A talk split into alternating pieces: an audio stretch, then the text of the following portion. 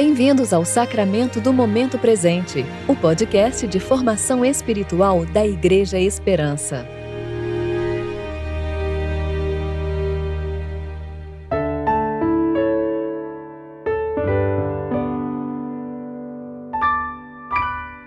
Hoje é quinta-feira, 23 de setembro de 2021, tempo de preparação para o 18º domingo após o Pentecostes. Ó Senhor, que variedade de coisas criaste! Fizeste todas elas com sabedoria. A terra está cheia de tuas criaturas. Que a glória do Senhor permaneça para sempre. O Senhor tem prazer em tudo que criou. Louvado seja o Senhor. Salmo 104, versículos 24 e 31.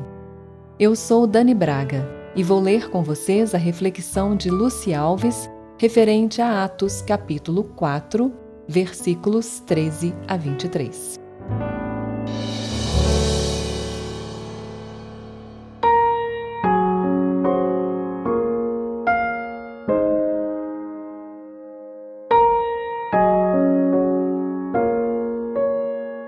Observando a coragem de Pedro e de João, e percebendo que eram homens simples e sem erudição, eles se admiravam e reconheceram que eles haviam convivido com Jesus.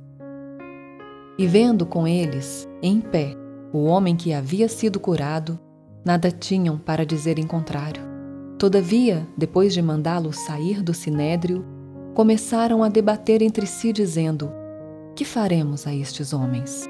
Porque todos os que habitam em Jerusalém sabem que foi feito um sinal evidente por meio deles, e não o podemos negar. Mas para que isso não se divulgue mais entre o povo, vamos ameaçá-los para que de agora em diante a ninguém mais falem neste nome.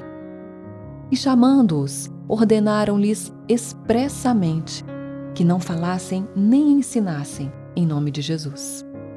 Mas respondendo, Pedro e João lhes disseram: Julgai se é justo diante de Deus dar ouvidos a vós e não a Deus pois não podemos deixar de falar das coisas que vimos e ouvimos. Mas eles os ameaçaram ainda mais e, não achando motivo para castigá-los, soltaram-os por causa do povo, porque todos glorificavam a Deus pelo que acontecera, pois o homem em que se operara a cura miraculosa tinha mais de 40 anos. Depois de soltos, foram para os seus companheiros e lhes contaram tudo o que os principais sacerdotes e líderes religiosos lhes haviam falado.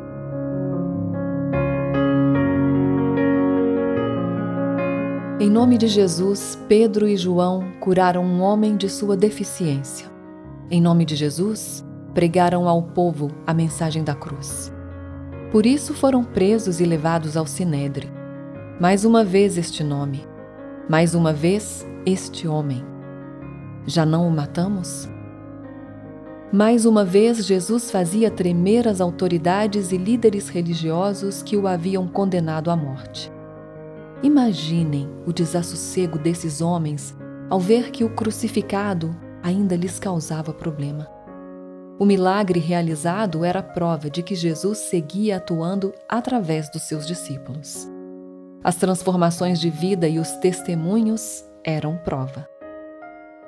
Eles achavam que o escândalo da cruz tinha resolvido o problema, mas a igreja que surgia gritava alto: ressuscitou, está vivo.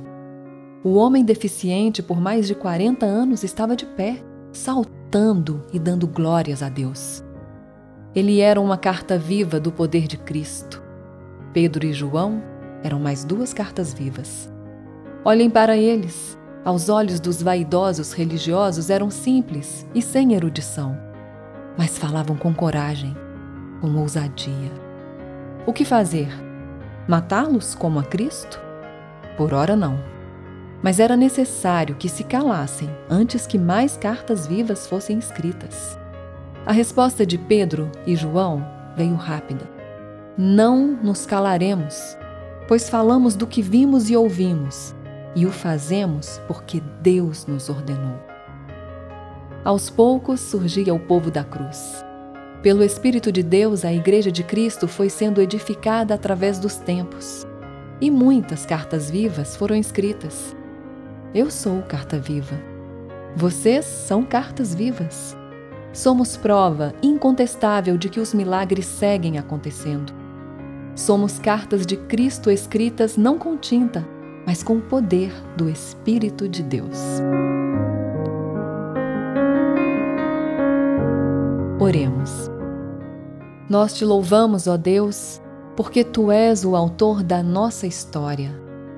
Porque de maneira assombrosamente maravilhosa nos formaste e nos chamaste para ti.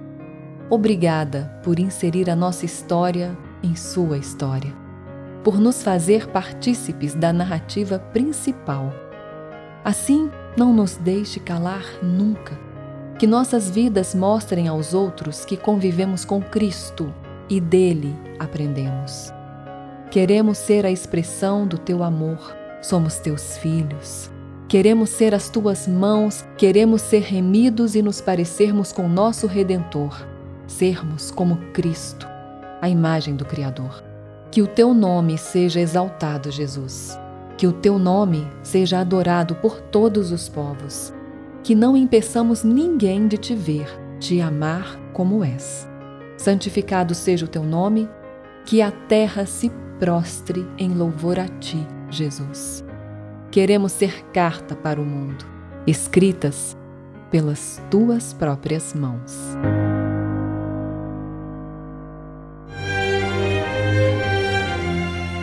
Você ouviu o Sacramento do Momento Presente, o podcast de formação espiritual da Igreja Esperança.